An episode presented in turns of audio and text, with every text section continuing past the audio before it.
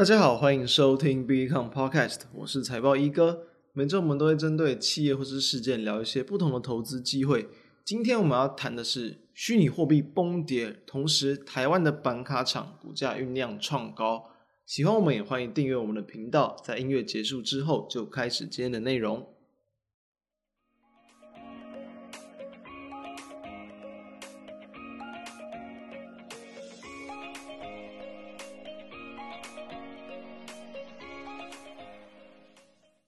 大家应该多少观察到，最近因为这个变种病毒的利空冲击到了全球的股市，所以说当然台湾的影响还好，但是像部分的雅股以及美股其实都是受到了不小的影响。那当然，在我们录制时间十二月九号。最近也是因为说，不管像是疫苗厂有提出说，第三季的疫苗可以有效的去缓解这个变种病毒的一个这个影响，以及哦，其实这个市场的一个这个恐慌情绪淡化，就是因为说有疫苗专家提出说，这样的一个病毒的一个影响力或者负面的影响，并没有这么的一个可怕，所以好像又重回到了一个比较偏向高档整理的一个情况。那当然了，这样的一个利空，同时也是冲击到了一个币市，就是虚拟货币哦。那这样的一个恐慌也一度哦，其在上个月啊，就是十一月下旬，就在这个比特币创高之后，大幅度的一个回档。从不久前其实一度来到高点，接近六万八千点左右。然后呢，也是在短短的一个这个几天之内哦，其实就一度是跌到这个四万点以下，甚至是一度碰到这个是有四万两千左右，所以。一如往常，一如这个比特币既往的一个惯性一样，当它出现这种比较明显的一个崩跌或者是杀盘的时候，确实波动真的是非常的一个大。那在目前其实也是大约才在这个五万上下左右，甚至不到五万块。所以其实等于说，国际股市好像反弹，那币市诶，虚拟货币好像还没有。那会不会是个机会？就研发出了这样的一个讨论。其实我们这边先谈哦，当然了，以结果论来看哦，以目前的结果论来看哦，其实。币市就有点像是目前整个全球股全球的一个股市嘛？怎么说？全球股市大家都知道，拉长线，然后呢，这个做长期投资几乎是稳赚不赔。为什么？因为所有的公司一定是越来越大，然后或者是整体的国际股市一定是发展越来越好，所以好公司它持续的赚钱，持续的发展，它的一个市值持续的变大。那理所当然的，不管市场遇到什么利空，只要经历过这样的低潮，就有机会让它让它整体的一个，比如说市值持续的膨胀嘛。所以。才会有人说，就是其实这一这几年以来，就是一直无脑都或者是崩盘的时候，你勇敢的进场，哎，其实都会有不错的报酬。那以至少这样的结果来看，哎，比特币好像也是这样的情况。虽然说本质是不一样，本质相差甚远，也不能说，比如说它的一个这个实际的价值，你很难评估，很难衡量嘛，会持续的膨胀怎么样？但至少它的一个发展性，或者是这个市场的一个接受度是持续的扩大。所以其实在今年的一个在年中左右。哦，年中左右，其实比特币也是一度的一个创高之后的一个崩跌嘛，那甚至是算是有点有点快要腰斩的一个情况，在五月五月份的那个时候，但我们当时也谈过，我自己的看法，其实哦，当不管你从技术面看嘛，比如说回撤前低，就是回撤到今年大约一个这个一月一月多的时候的一个这个低点，诶，其实大概在三万出头，三万多这样的一个情况，它其实只要回撤不破，技术面的来讲，容易形成一个低点，所以说其实当时哦，是六月份七月份。也就接近在这个价位附近之后，就开始直奔往上反弹，至少到目前来讲，也算是蛮大的一个波段的涨幅。那当然，我们谈过，其实市场的话题热度，或者是这个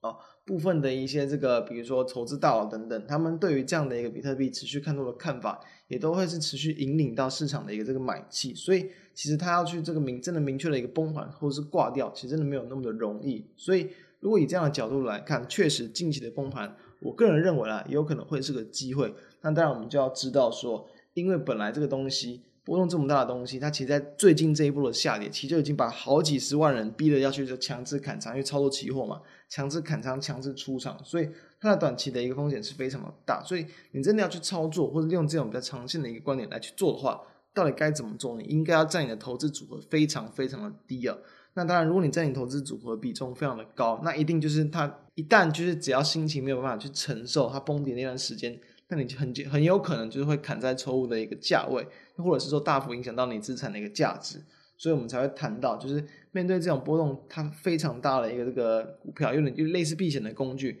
就是应该占整体资产部位偏小，甚至可能十趴或者是五趴以下，就看自己的一个操作的一个习惯为主。这是我们的看法。那当然。同样的，就是因为比特币的崩跌嘛，所以也就会连带的去影响到台股的一些板卡厂的一些表现。所以其实像这些新闻，也就大家去搜寻一下就可以提到，就有就会提到说，其实在这一波的这个下跌哦，其实也是影响到不少台股板卡厂的一些这个走势。但是我们要知道，因为我们今天主题是谈到板卡厂的股价酝酿创高，其实也就是我们其实在大概应该是在两个月前左右啦。其实也就有去跟大家谈到二三七六的技嘉这间公司啊，在谈技嘉之前，我们先简单来看一下二三七七的微星，两间都是做这个板卡显示卡的公司。那其实，在微星，它目前还没有去公布了，我们至少录制时间还没有去公布十一月份的一个营收，但至少它十月份的营收已经是创下历年的一个同期新高，也是近期的一个新高价。所以说，营运持续的一个走扬，同时理所当然的，您也可以去期待它一个营收的一个后续公布的一个表现。同时对应到股价来看，其实微星近期的股价也几乎也算是在今天了，录制时间也创下了近期的一个收盘的新高价，所以股价创高自然代表它就是一个多头的趋势，你自然不太需要去担心它的一个这个行情。再来看到在计价的部分，在我们录制时间也确实是创下了近期的一个收盘新高价哦，直接股价收到了这一百四十八元。那距离我们当时这两个月前谈的当时候的这股价还不到一百块钱，其实已经也是有超过五成以上的一个涨幅。那当然以这样的价位来看，到底还值不值得投资？大家可以听我来去谈一下。我们要先知道，当时我们其实就有谈过说。因为其实，在过往啊，其实大家都会想到说，哦，好像这个很多板卡厂、新卡厂，尤其像可可能一些比较二线的，像是这个青云啊、汉讯呐，哦，这种呃立台等等，那当然他们的一个这个联动性跟虚拟价格的虚拟货币的价格会更高。但其实技嘉跟微星的影响，我觉得会越来越小。为什么？其实我们当时就有提过，他们经历过在这个一百零八年，当时候整个虚拟货币市场崩盘之后，然后呢，因为很多的板卡厂因为是第一次遇到这种，就是啊，好像这种挖矿机啊，然后显卡，然后需求突然暴增这种情况，所以他们当时当然是乐得很嗨。但是嗨完之后怎么样？就是价格崩盘嘛，所以需求都突然锐减，所以导致他们很多就是库存就变得过时，然后过剩，就是你必须就是没没有办法，必须要低价砍掉，或者只能直接去把它清掉。所以说，他们经过了这样的教训，就是有去更积极的去掌握市场的状况，然后呢，几乎啦都会去减少这种有超额订单的一个这个，然后来去控制库存的情况，所以让他们的获利表现可以更于趋于稳定。所以说啦，假设虚拟货币价格崩跌，确实有可能短线影响到股价嘛，因为我们刚刚谈到，其实像近期虚拟货币的价格在十二月四号那个跌的是比较重啊，因为那两天刚好是周末，所以技嘉的这个股价确实在十二月六号是有往下反应。但我们谈过了嘛，其实这样的一个利空其实对它影响不大。我们当时有谈过，其实，在我们录制的时候还没有去公布第三季的一个财报，所以就有谈过，其实第三季的财报可能会有一点的隐忧。引用的部分不见得是在这个获利数字上，而是在里面的一些成分，包含了其实就是在我们谈到，就是因为比特币的价格的崩跌，所以有可能会压抑到第三季的一个财报。但是整体的方向会偏向什么？偏向短空长多。因为我们当时就有谈过，如果当比特币的价格又回稳，或者说再度往上拉高，那怎么样？第三季原本利空，哎，好像变成第四季又变成利多了，所以它其实对于股价整体来讲都还不会有太大的一个负面影响。好，那我们要知道一下，其实，在第三季确实它在一个毛利率上的表现也确实有受到一点影响。在它的一个第一季是二十四趴出头啊，然后呢，在第二季的毛利率有拉到了这个二十六点七趴左右，第三季掉的比第一季还要低哦，是这个只有剩下这个二十三点这个二趴左右，但是其实哦，在第三季的一个获利哦，就已经是大幅度的拉高，有来到这个五点六六元，超乎市场的预期，全年上半年也才赚大概十块左右，所以其实第三季的表现也是特别的突出，超越今年的前两季。所以我们当时就谈过，我再回头来看一次，以至少目前啊，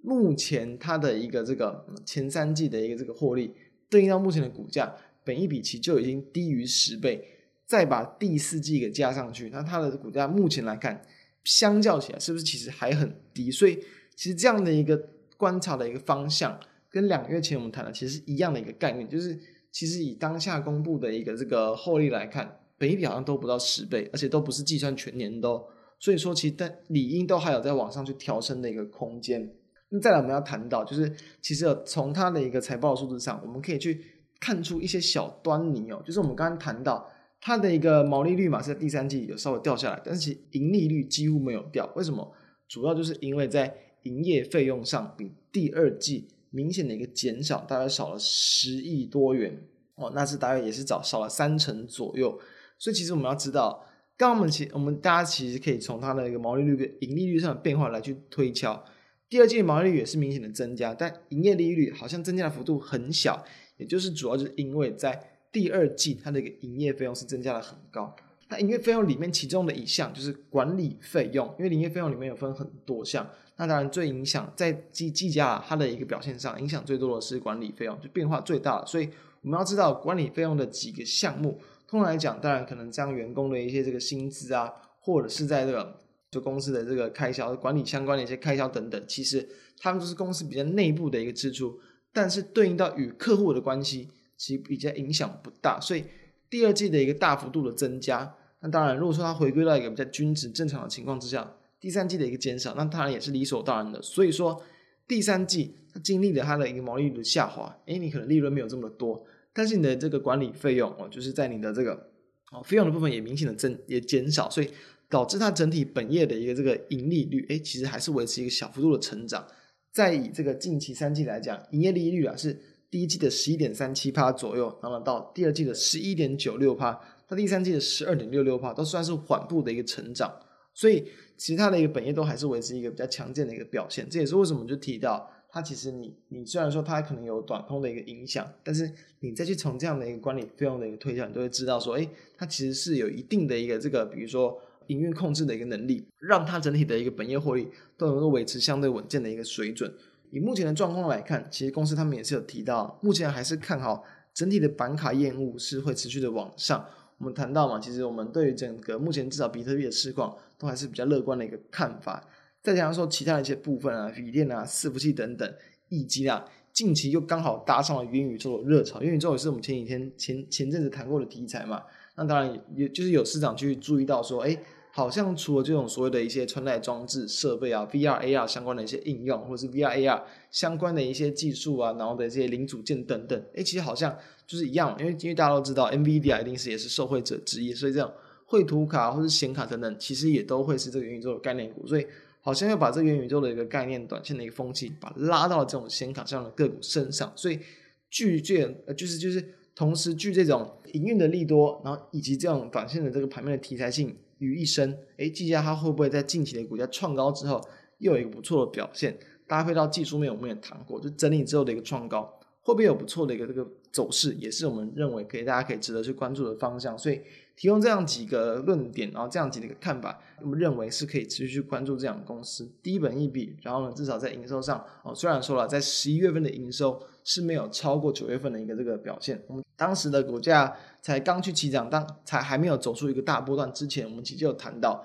九月份的营收就已经是明显的创高，就是在一些板卡跟网通相关的产品出货是很畅旺。那至少目前来讲，其实上次的法说会啦，公司也是提到说，对于这个明年整体主机板的销售量一定是会增加，然后呢，在这个一些这个缺料的情况都会缓解，所以其实营运目前都还是不看淡。这几种情况搭配起来。我认为其实都算是对它算是整体的一个力度吧，所以真的是蛮值得去关注。那也希望大家能够从这样的一些这个看法之中得到一些这个机会，或者是得到一些不一样的观点。以上提供给大家，那希望对大家有帮助。以上我们就下周再见，大家拜拜。